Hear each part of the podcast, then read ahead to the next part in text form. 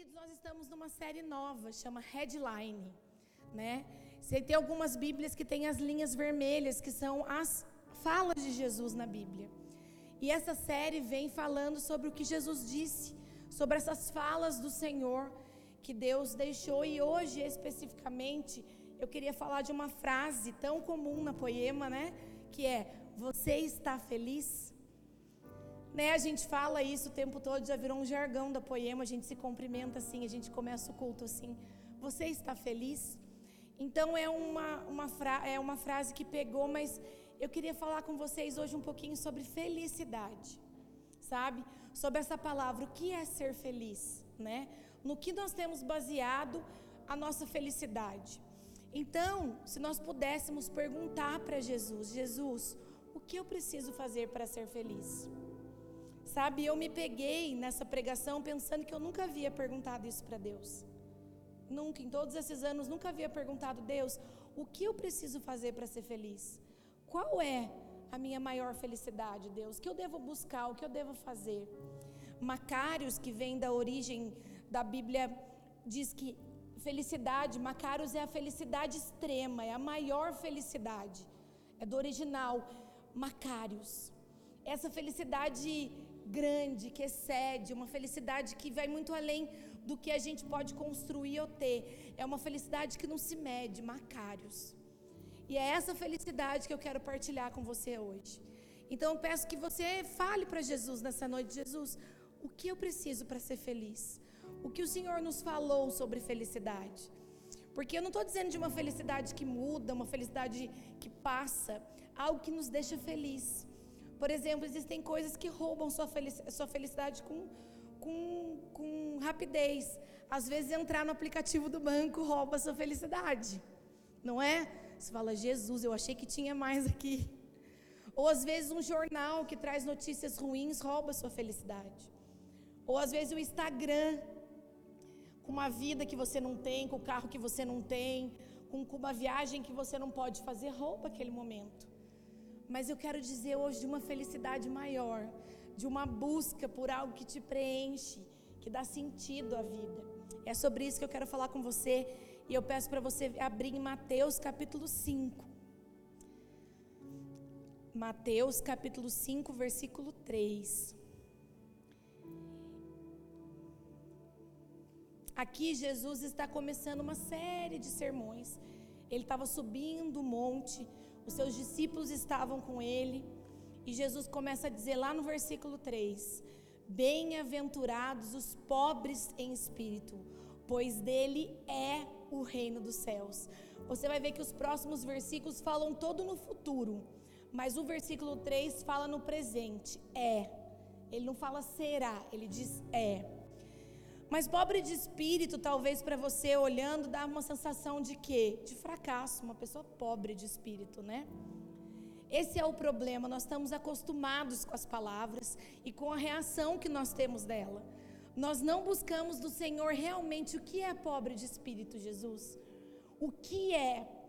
O que eu preciso ser para ser bem-aventurados? E pobre de espírito aqui na Bíblia diz o quê? Uma pessoa que entrega, uma pessoa morta para si mesmo.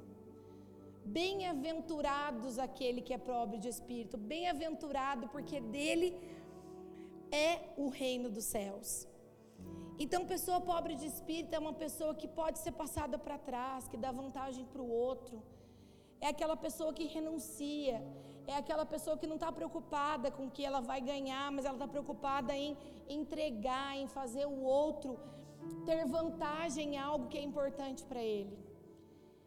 Então, Jesus vem nos mostrando nessa noite que muitas coisas estão muito distorcidas para nós. Nós temos coisas na nossa vida que são tão habituais que já nós reagimos àquelas coisas de forma tão natural e na verdade Jesus tem uma outra visão sobre aquilo. Jesus tem uma outra forma de nos mostrar e nessa noite ele está dizendo sempre há tempo de ser desconstruído. Sempre há tempo de mostrar que você pode enxergar as coisas numa outra ótica, de uma outra maneira. Então, se pobre de espírito para você era alguém diminuído, a Bíblia te diz que pobre de espírito é aquele que reinará o reino do céu. E Jesus vem te falando: Uau! Querido, eu fiz essa pregação ontem, eu liguei para o Xande chorando, porque eu falei: quanto tempo eu perdi buscando coisas, quanto tempo eu me doei por ideais e a felicidade sempre esteve mais perto do que eu imaginava. O reino de Deus é sobre os pobres de espírito. É, é, não é daqueles que sabem falar bem, que têm belas palavras, bons argumentos, mas é aquele que jorra vida através das suas atitudes. Sabe? O reino de Deus é daquele que realmente com amor toca a vida das pessoas. Talvez é aquele que você menospreza, aquele que você não dá nada. E Jesus te diz: o reino de céu, dos céus é dele. O reino dos céus é daquele que você nem imaginava. É daquilo que você não dá mais valor. E Jesus te fala: o reino dos céus é dessa pessoa. O reino dos céus não é daquele que tem muito, é aquele que se torna muito. Porque o mundo diz que boas pessoas são pessoas que têm muitas coisas. E Jesus nos diz nessa noite que o reino de Deus é das pessoas que se tornam, que têm entregado, que têm se, se transformado. Querida, a prerrogativa de Deus é diferente. A prerrogativa, prerrogativa de Deus não tem matemática, não tem um mais um a dois. A prerrogativa de Deus é se tornar parecido com Ele todos os dias. Então, se o mundo te diz algo, Jesus te fala nessa noite: se torne parecido comigo, porque você será bem-aventurado. Então, lá no versículo 4 diz assim: Bem-aventurados os que choram, pois serão consolados. Esse choro nos leva a Jesus e o consolo também vem nele. Para muitos, o fim desse choro o chorar é algo que não, eu não estou conseguindo. Então, se Deus não te dá algo e esse choro vem, qual é o consolo na nossa ótica muitas vezes? Ter aquilo que nós estamos pedindo. Então, se você pede algo para o Senhor e você está chorando porque você não tem esse algo, e qual seria o seu consolo? Ter isso que você está pedindo. A conversão de alguém, um milagre, a cura. Mas Jesus não diz que o seu consolo é esse. Jesus diz que Ele é o seu consolo. E bem-aventurados aqueles que choram, porque eles serão consolados. Então Jesus vem mostrando: peraí, para de colocar toda a sua expectativa nisso. Eu sou o consolo, eu sou a vida, eu sou a esperança. esperamos consolo para nos alegarmos, e muitas vezes o consolo já está aqui do nosso lado, que é o Espírito Santo de Deus. Nós esperamos, eu preciso ser consolado, eu preciso ter isso, mas o consolo já está do seu lado, querido. O consolo tem te acompanhado todos os dias e tem sido algo que tem cuidado do seu coração e você tem pedido cada vez mais para o Senhor. Você precisa entender que a felicidade sempre esteve aí, disposta e disponível, de graça, entregue a você todos os dias. Entenda que a felicidade não é uma coisa, que nada do que você conquiste trará uma felicidade plena, mas Jesus pode. Mas Jesus pode ser essa felicidade plena, essa esperança de vida, de que haverão dias difíceis, mas Ele será o seu consolo. Lá no 5 diz: Bem-aventurados os humildes, pois eles receberão a terra por herança. Queridos, a gente teve que pegar algumas pregações, eu e o Xande, que nós escrevemos, e nós tivemos que resumir num devocional. Leandro pediu. E quando eu comecei a fazer, estava sendo muito difícil para mim. E a Fábio, que acabou de fazer a oferta aqui, ela tem muita facilidade para explicar, ela é professora. Então, ela tem muita facilidade em escrever, em resumir. Ela é muito boa nisso. E o dia que eu estava batendo a cabeça, tentando fazer eu falei, eu vou pedir para a Fábio. Porque eu preciso ser humilde de reconhecer que nisso ela é melhor que eu. Fábio, eu não estou conseguindo fazer, você pode fazer para mim? Porque você é melhor que eu nisso. Mas às vezes nós somos tão orgulhosos e batemos a cabeça com tantas coisas, mas não pedimos ajuda em dizer: olha, Vitória, você é melhor que eu. Você pode fazer isso para mim? Como pastor, eu tenho que o tempo todo reconhecer que existem pessoas que fazem coisas muito melhores que eu. Uma pastora amiga me ligou esses dias e falou: Eu estou com muito medo. Nós vamos assumir tal igreja e eu não sei fazer nada. Eu falei, mas é a incrível história não é que você aprenda a fazer todas as coisas na igreja, mas é que Jesus mande trabalhadores que façam aquilo que você não sabe fazer. Esse é o corpo de Cristo. Eu não preciso pregar, cantar, dançar, ser boa em todas as coisas, na, no financeiro, na parte do contador. Eu tenho um contador, eu tenho uma tesoureira, pessoas que são melhores do que eu. E eu reconheço que sozinha nada disso teria acontecido. Então você precisa ser humilde, de reconhecer que o dom do outro é melhor que o seu. Ser humilde ao ponto de dizer: olha, eu estou fazendo isso, mas eu percebi que tal pessoa faz melhor que eu, eu acho que eu vou entregar a ela. Nós precisamos ser humildes porque eles receberão a terra por herança. Ser humilde não é estar perdendo alguma coisa, é na verdade estar construindo algo em Deus. Ele é humilde, puro, se entregou por mim por você. Humildade fala muito da diferença de ser evangélico do que, do que ser nova criatura. É chocante isso, querido. Mas muitas vezes nós somos evangélicos, porque uma religião entrou dentro de nós. Mas sabe que nós precisamos ser novas criaturas, porque Cristo entrou dentro de nós. E essa é a diferença da humildade que habita dentro de você.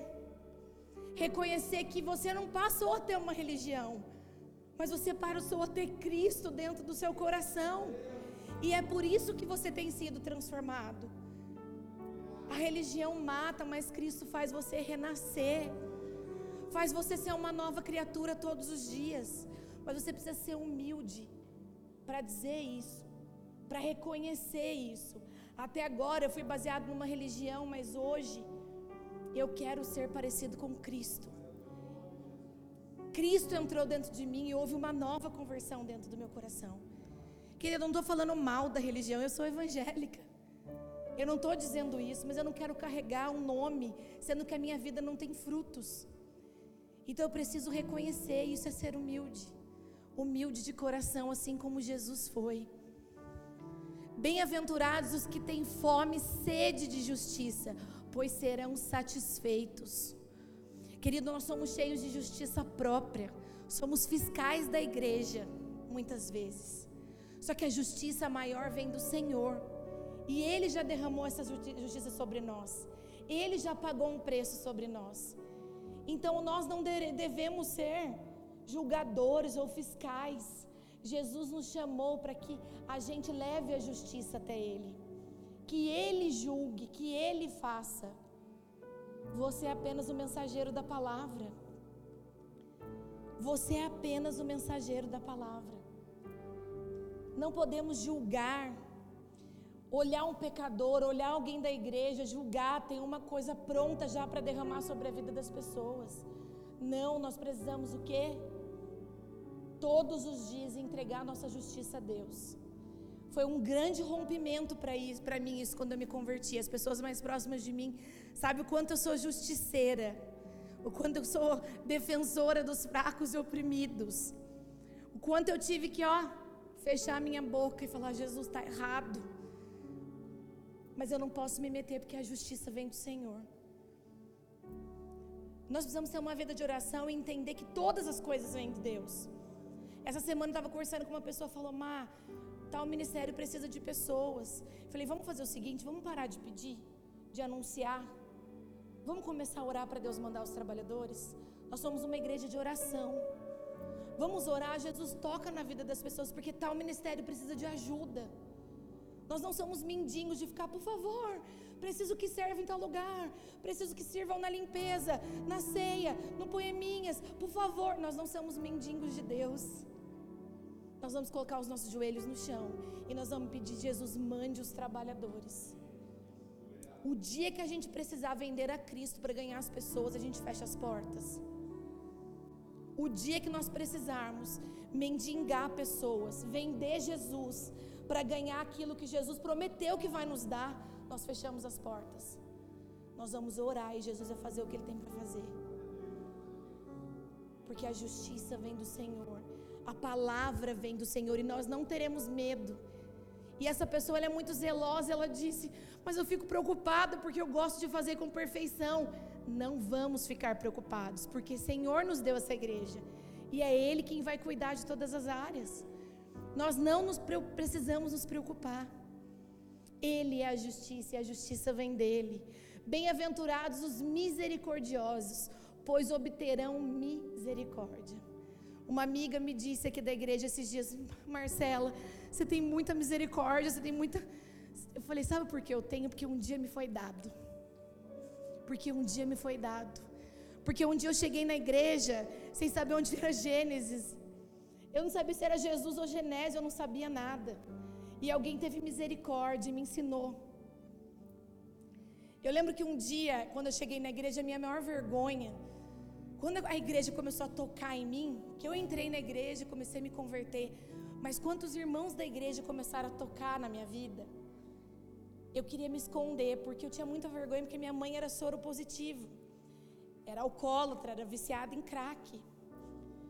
Então eu tinha muita vergonha, então eu me converti e vivi essa paixão. Só que como eu, eu vi as pessoas invadindo o meu coração, porque elas queriam ter relacionamento comigo, eu tive medo, vergonha, e eu comecei a me afastar. Por quê? Porque eu não queria que as pessoas olhassem quem eu era. Eu estava gostando daquela conversão. Eu estava gostando daquele encontro que eu estava tendo com Jesus. Mas me relacionar, não. Porque é muito feio o que eu tenho para mostrar. Porque eu tenho uma mãe que está agora usando pedra em algum lugar. E as pessoas não vão gostar de mim mais. E eu comecei a me fechar para o corpo da igreja. E um dia o meu pastor, Leandro, me chamou no final de um culto. A poema era tão pequenininha. E ele me chamou e colocou no fundo da igreja. Ele falou: Marcela, olha para mim. Eu sei que a sua mãe é soro positivo, usuária de crack. E eu amo você mesmo assim. Para de se esconder. E nesse tempo eu estava orando com o Xande. Ele já estava apaixonado por mim. Ele já estava apaixonado. Mentira, gente, o Xande fugiu de mim, vocês não têm ideia. Qualquer dia eu já contei ainda no hotel, qualquer dia eu conto para vocês. Mas ele não queria namorar, não. Leandro falava, vamos namorar ali, vou orar mais um pouco. Queria jogar ele lá de cima. Mas eu falava, como que eu vou contar para o Xande? Nunca que ele vai querer continuar orando comigo. Eu tinha muita vergonha da história que eu carregava. E o Leandro falou, e o Xande também sabe, todos nós já sabemos. Não precisa mais ter vergonha, a gente te ama mesmo assim. E na hora parece que eu fiz assim, ó. Eu não preciso me esconder de mais ninguém. As pessoas me amam mesmo conhecendo a minha dor, as minhas feridas. As pessoas me amam mesmo sabendo que eu tenho uma mãe que usa crack. E a minha mãe muitas vezes estava alterada, os amigos da igreja viam e ficavam comigo, porque hoje eu podia ser de verdade. Porque eu tinha uma família, a igreja realmente era um corpo de Cristo, e eu não precisava mais ter vergonha. Então eu recebi misericórdia, querido. Eu recebi amor e é por isso que eu dou de graça. E é por isso que eu consigo dar, porque eu recebi. Então seja misericordioso, pois vocês também obterão misericórdia das pessoas. Pastor tem que ter muita misericórdia, querido. Pastor tem que ter muita misericórdia. Eu falo, olha, se for medir, nós vamos receber misericórdia até morrer. Por quê? Porque você precisa ter um coração o problema da igreja hoje é que ela vai de acordo com os gritos e as pessoas gritam crucifica. As pessoas gritam crucifica. E se você for um líder, e se você for um sacerdote da sua casa que ouve o povo, você vai crucificar. A igreja precisa ter discernimento e revelação que vem do Senhor. Jesus está nos chamando para esse lugar.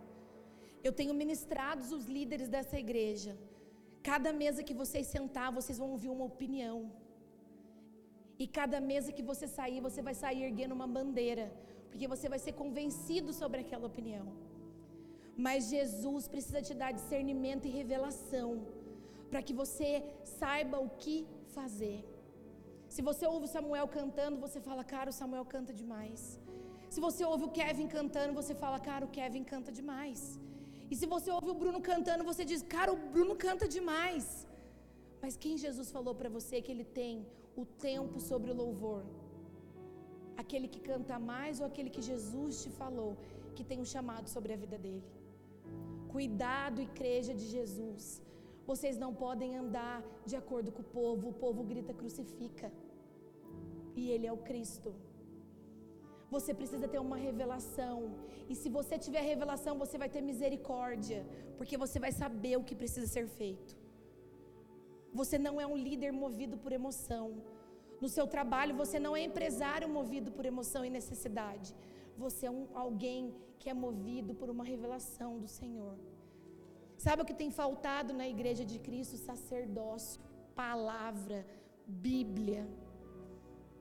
É isso que tem faltado para que a gente pare de escutar o que o povo grita.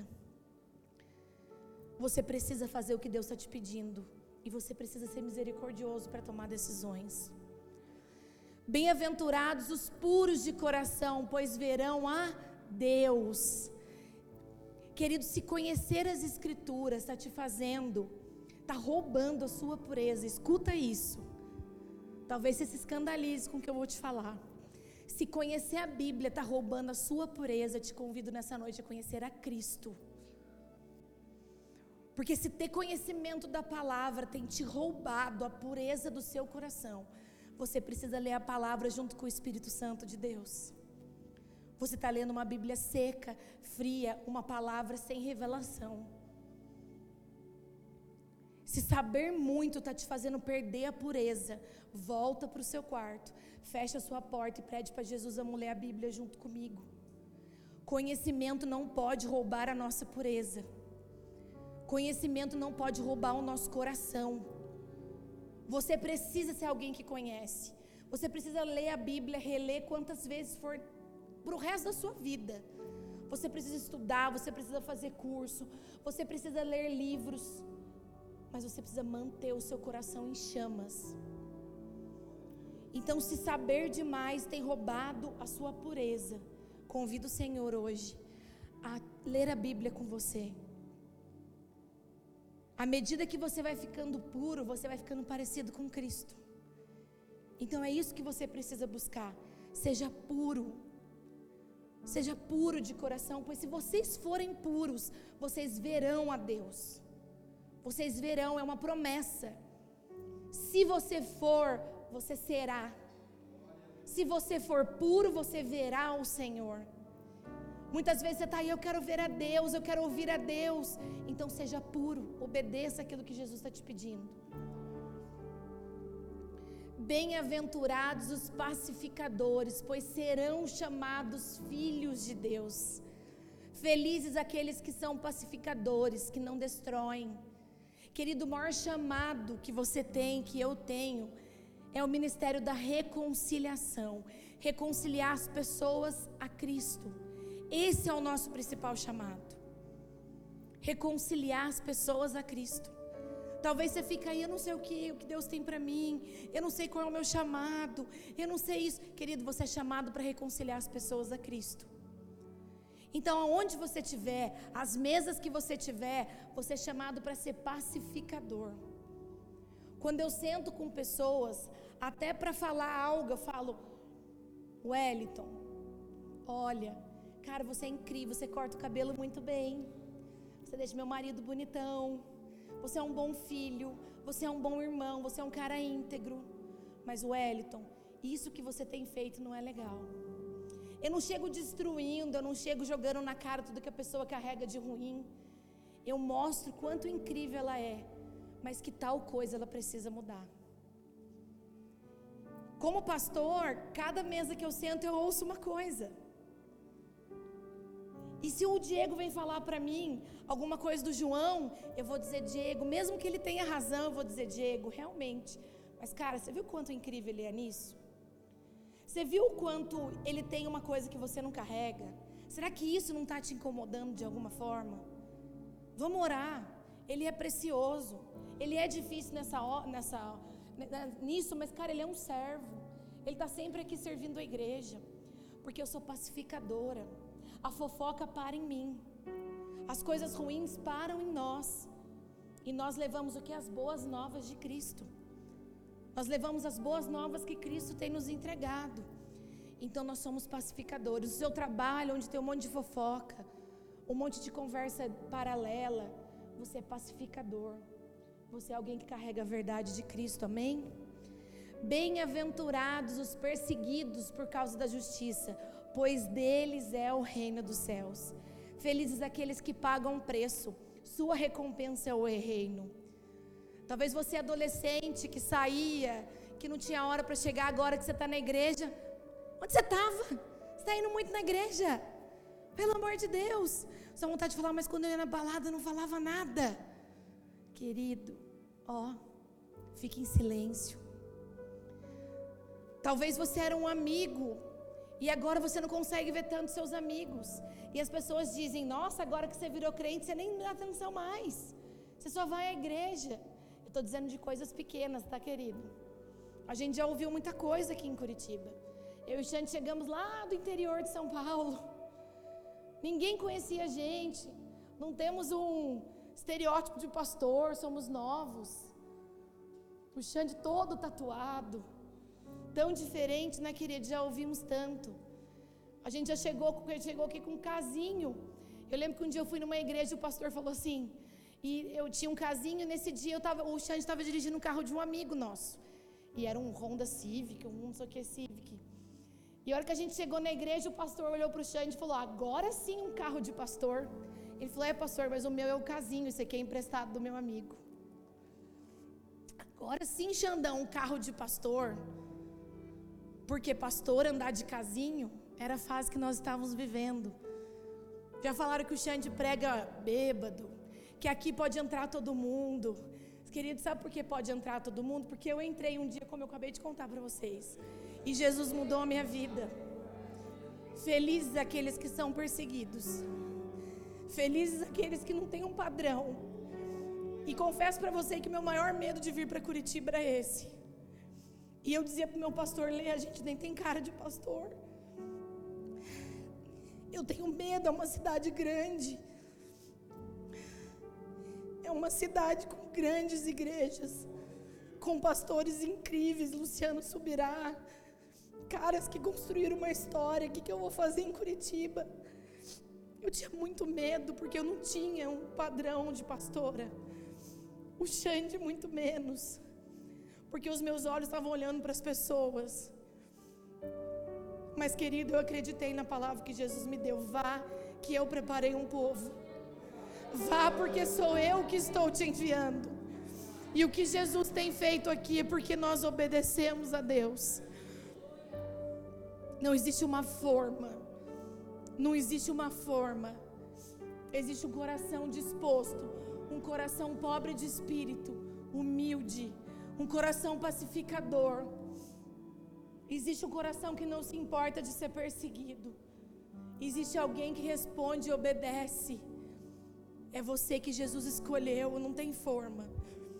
E Jesus tem feito tantas coisas, às vezes a gente olha um para o outro e diz assim: Lembra nós dois indo na padaria, colocando no Waze, porque não sabia onde tinha padaria aqui em Curitiba? Sozinho na pandemia.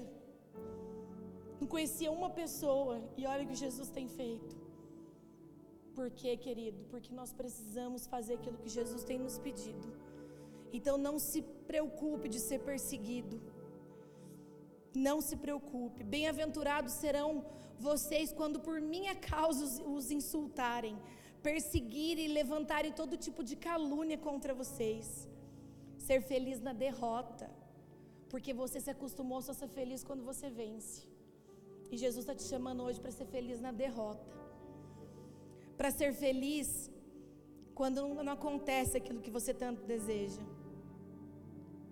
Tem muita cultura do mundo infiltrada dentro de nós, querido. E hoje Jesus está te chamando a ter uma cultura do céu. Tem muita cultura infiltrada. E a gente não percebe. E a gente continua tendo a mesma postura em algumas coisas. E nessa noite Jesus te fala: chega, é dia de resetar. É dia de fazer de novo, é dia de ser transformado. É dia de ter um coração parecido com o meu. Seja renovado o nome de Jesus nessa noite. Alegrem-se, regozijem-se, porque grande é a recompensa de vocês no céu. Pois da, pois da mesma forma perseguiram os profetas que viveram antes de vocês. Alegrem-se, porque é possível ver o Evangelho na sua vida. Se alegra porque é possível ver o Evangelho em você. Essa tem que ser a sua alegria. Essa é a sua maior alegria. Não há nada maior que você possa construir do que a alegria de carregar o Evangelho e a verdade de Cristo. Não se envergonhe. Não tem explicação. Não tenta entender Jesus, querido.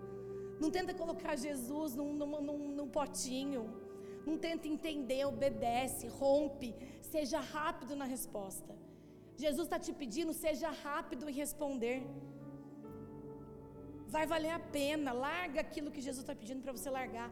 Seja rápido em responder. Se essa é a alegria, então é nisso que eu vou me basear. O problema é que a vida inteira nós buscamos alegria em coisas que nós precisamos conquistar. E hoje Jesus vem desconstruindo. Eu fui dormir ontem, aliás, nem dormi.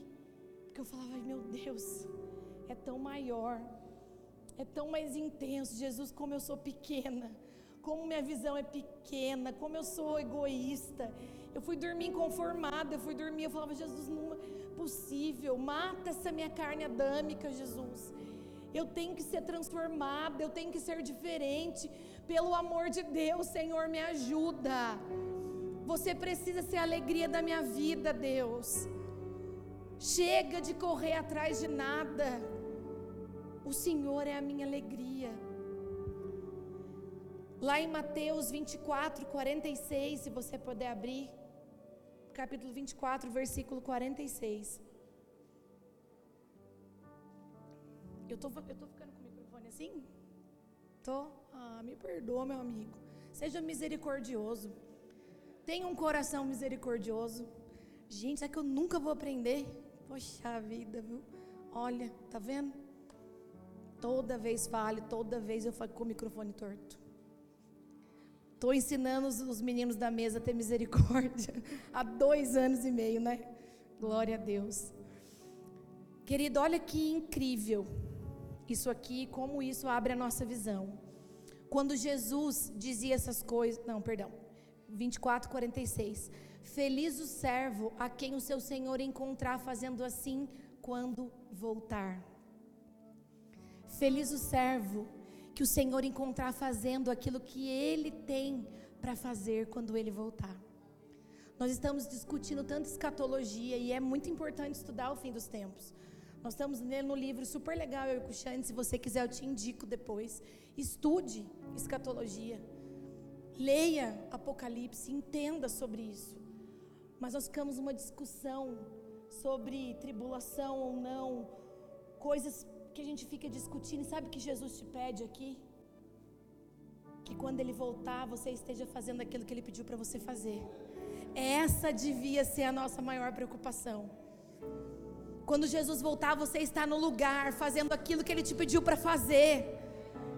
Você está aí discutindo, brigando na internet, dando seu posicionamento de escatologia, e Jesus está te falando: Eu só quero te encontrar fazendo o que eu pedi para você fazer.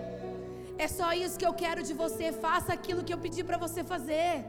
Reconcilie as pessoas comigo. Trabalhe em meu favor, construa algo precioso no céu. Feliz o servo a quem o seu Senhor encontrar fazendo assim quando voltar.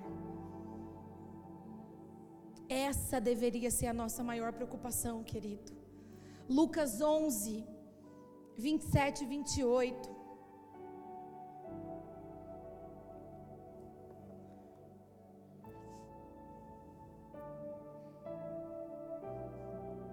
Eu falei Mateus 11, 6, eu não li, né? Depois eu volto aqui. Lucas 11, 27 e 28.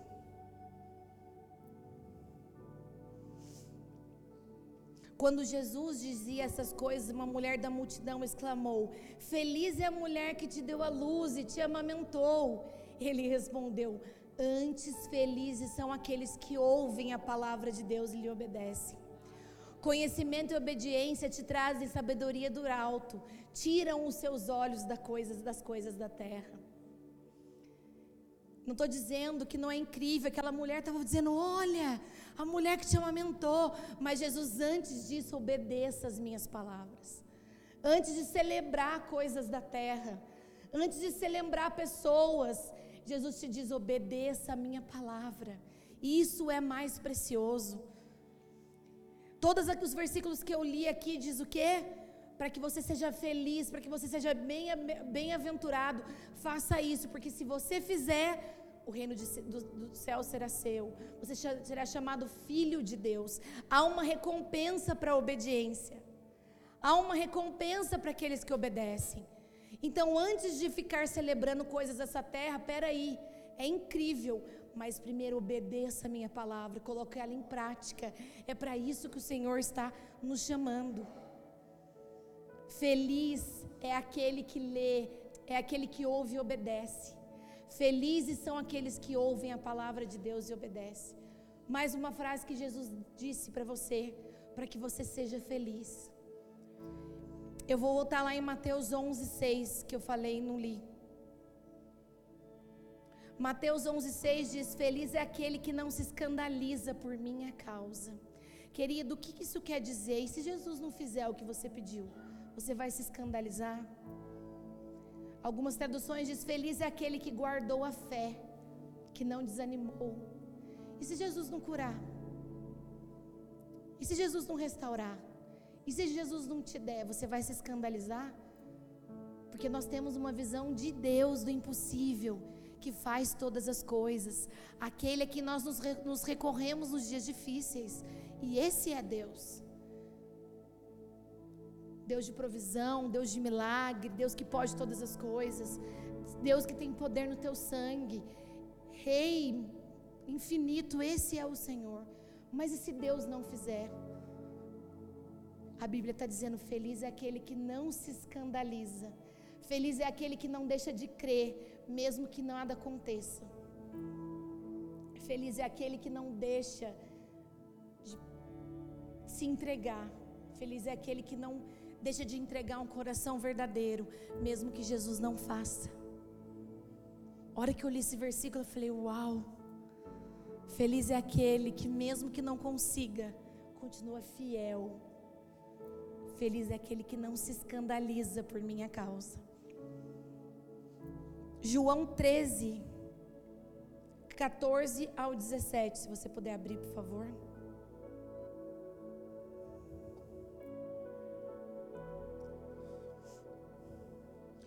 Pois bem, se eu, sendo Senhor e Mestre de vocês, lavei-lhe os pés, vocês também devem lavar os pés uns dos outros. Eu lhes dei o exemplo para que vocês façam como lhe fiz. Digo-lhes verdadeiramente que nenhum escravo é maior do que o seu senhor, como, também nenhum mensageiro é maior do que aquele que o enviou. Agora que vocês sabem essas coisas, felizes serão se as praticarem. Querido, se você gastar tempo da sua vida servindo as pessoas, amando as pessoas, você praticar o que tem aprendido, você será feliz. Felizes aqueles que praticarem essas coisas. Felizes aqueles que servirem, que lavarem os pés. Felizes aqueles que se fazem o menor. Felizes aqueles que obedecem ao Senhor.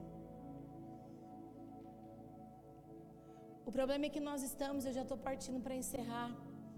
O problema é que nós estamos numa época de muita informação, né?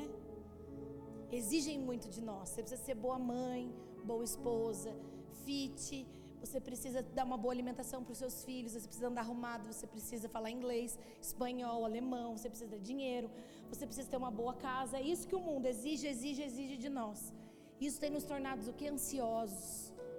Isso tem nos tornado que a gente não sabe nem o que a gente precisa ser mais. O problema é que essa confusão faz com que a gente não saiba nem para onde está indo. E quem não sabe para onde está indo, qualquer coisa tá bom. Quem não sabe para onde vai, qualquer coisa é aceitável, porque você não tem parâmetro nenhum. Eu só estou seguindo. Eu não tenho levado em consideração aquilo que Jesus me pediu.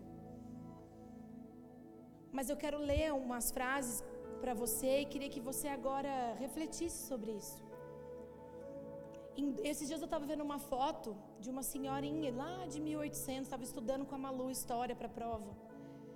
E do nada eu olhei aquela foto e falei, gente, essa mulher deve ter tido muitas histórias, muitos desafios, muitas coisas. Só que quem é ela hoje? 2123, todos nós vamos estar mortos. Talvez os nossos filhos também estejam mortos.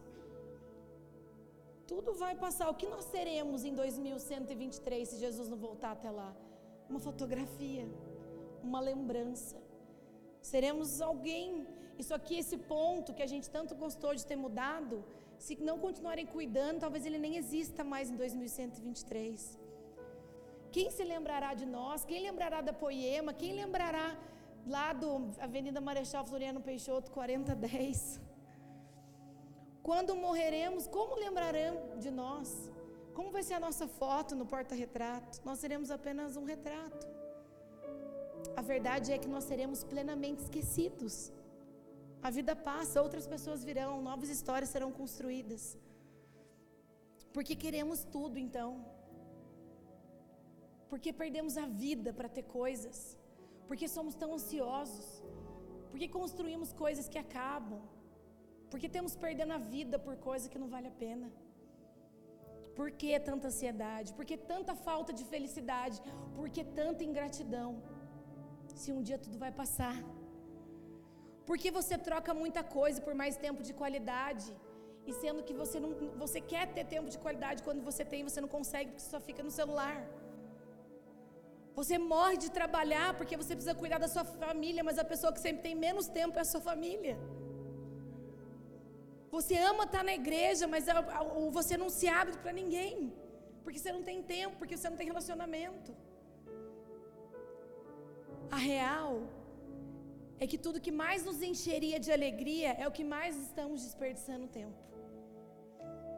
A real é que o que mais nos encheria de satisfação é o que mais temos negociado. Nossa família, nossos valores, as coisas do Senhor. Porque nós precisamos construir, nós precisamos ter, nós precisamos ser. A cobrança é alta. Porque a gente não se preocupa em ter mais tempo, mais beijo, mais abraço, mais palavras de amor, mais tempo de qualidade. Por quê? Porque nós estamos ansiosos, correndo atrás de coisas que vão acabar. Mas lá em Apocalipse, não precisa abrir, no capítulo 1, versículo 3 diz: Feliz aquele que lê a palavra dessa profecia, e felizes aqueles que ouvem e guardam ela, nela o que está escrito, porque o tempo está próximo. E lá no capítulo 19, no versículo 9, diz assim: O anjo me disse: Escreva, felizes os convidados para o banquete do casamento do cordeiro. E acrescentou: Estas são as palavras verdadeiras de Deus. Felizes os convidados para o banquete, esses são felizes. Querido, é uma noite de reconstruir muita coisa dentro de nós. Jesus te pede para resetar. Jesus te pede para olhar com outra ótica sobre as coisas. Realmente Jesus está falando: olha, eu preciso te mostrar algo maior, mais valoroso. Algo que realmente fará parecido comigo. É isso que Jesus está nos chamando nessa noite. Uma alegria que não esgota, uma alegria que não se perde. Um start nessa vida corrida. É como se nessa noite Jesus falasse: Oh, para! Para aí, senta um pouquinho. Eu tenho umas coisas para te dizer. E sabe o que eu quero te dizer? Existem coisas mais valiosas, existem coisas mais preciosas, existe uma felicidade que não tem fim. Ei, senta aí um pouquinho e me ouve. Jesus está despertando a igreja. Jesus está nos despertando, porque o tempo está próximo. O tempo está próximo. E Ele quer nos encontrar pronto. E Ele quer nos encontrar fazendo o que precisa ser feito. E nada melhor do que uma noite de santa ceia. Nada melhor do que uma noite em que nós vamos partilhar do corpo e do sangue de Cristo. Nada melhor que uma noite que você vai poder. Faz um ato profético nessa noite, querido. Existem muitos altares dentro de nós que não são Cristo. Derrama eles nesse suco de uva hoje, diz Deus. Chega de construir esses altares. Eu estou quebrando eles da minha vida nessa noite, porque o seu sangue, que é precioso e tem valor. Coloca a sua vida financeira, coloca os seus relacionamentos. Eu não sei o que você vai colocar, mas coloca nesse suco de uva como um ato de Jesus. O Senhor está transformando essa área da minha vida. O Senhor está transformando todas as coisas. Chega, Jesus, de ser. O problema é que nós estamos chamando de sucesso aquilo que Deus não deu. Nós estamos chamando de prosperidade aquilo que Deus não deu. E sabe o que é o pior? Nós estamos falando que é o diabo, o choro que Jesus permitiu para nos transformar. Olha como a gente está distorcido. Olha como a gente está sem discernimento de algumas coisas. Tem processo que você está vivendo, o diabo invadiu a minha vida. Não é o diabo, querido. É Jesus quebrando o vaso. Felizes os que choram, porque serão consolados. Você está achando que está fazendo sucesso e no fim está sendo roubado da presença de Deus. Está achando que você é próximo, mas na verdade esse dinheiro não é seu. É dia de resetar, de mudar a ótica. Amém? Você crê nisso? Você crê que Jesus está fazendo novas todas as coisas? Então se coloca de pé, querido. Eu queria orar por você. Eu queria orar para Jesus nos mostrar, nos dar discernimento, nos dar sabedoria. E eu não queria que você saísse dessa noite acusado. Eu confesso que depois que eu, que eu terminei ontem, eu falei, Jesus, eu estou me sentindo acusada de muita coisa que eu perdi tempo. E querido, Jesus veio e falou para mim: não é uma acusação, é um cuidado. Você devia se sentir privilegiada, porque você está ouvindo a verdade que tem tirado as escamas dos seus olhos. Então não é uma acusação uma palavra como essa, é Jesus nos mostrando que a felicidade está nele. E que se nós obedecermos a isso, nós seremos recompensados. Então, se alguém aqui está se sentindo acusado, eu tenho perdido muito tempo, eu não tenho tido discernimento, querido, nós estamos aqui como família para te ajudar. Eu ajudo você e você me ajuda. E juntos nós vamos construir algo verdadeiro para o Senhor. Então não é uma acusação, Deus não aponta o dedo, Deus mostra o caminho. Deus não julga, fazendo com que você se sinta o menor. Deus mostra a sua justiça e o seu amor.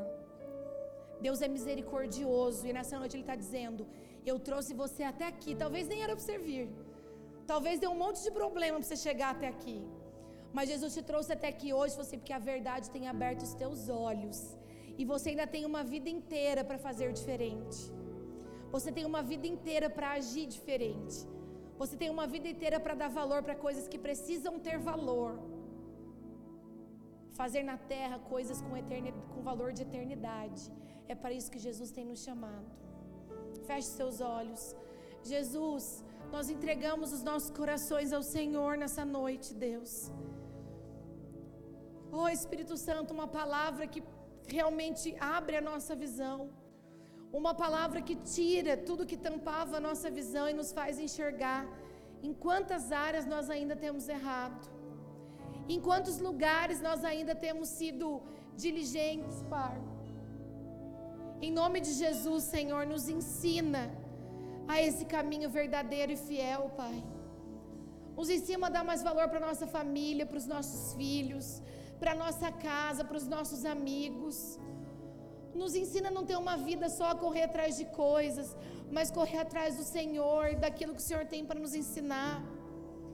Oh Espírito Santo de Deus, nós somos tão falhos, Pai. Nós somos tão falhos, tão omissos, Senhor. Nós somos tão fracos, Deus. Há tanta cultura mundana dentro de nós. Mas hoje nós estamos aqui pedindo que o Senhor faça dentro de nós uma metanoia, uma transformação. Espírito Santo faz aquilo que o Senhor nunca fez, que nós não permitimos que o Senhor fizesse. Essa é a verdade, Jesus. Faz em nós coisas que até hoje nós não permitimos. Continua mostrando os valores reais das coisas. Obrigada, porque nós podemos vir num domingo ouvir e mudar a rota, mudar a bússola, e entender que nós estamos no caminho errado e fazer diferente, Deus. Convence cada um de nós nessa noite a tua real e verdadeira vontade. Que haja muito pouco do mundo em nós, Deus, mas que a tua luz brilhe através das nossas vidas. Querido, nesse espírito de oração você pode vir até a frente, não perca esse espírito. Vai orando até a frente, pega a sua ceia, vai contando para o Senhor aquilo que você precisa mudar. Vai dizendo para Deus aquilo que precisa ser diferente. Não se distraia. O Senhor tem tocado os nossos corações. Vai pegando a sua ceia e vai dizendo: Deus, é uma noite de entregar os meus altares para construir somente um altar para o Senhor. Construir apenas um altar para o Senhor, Deus. E nada melhor como uma noite de santa ceia, em que nós partilhamos do teu corpo e do teu sangue, Senhor. Em nome de Jesus.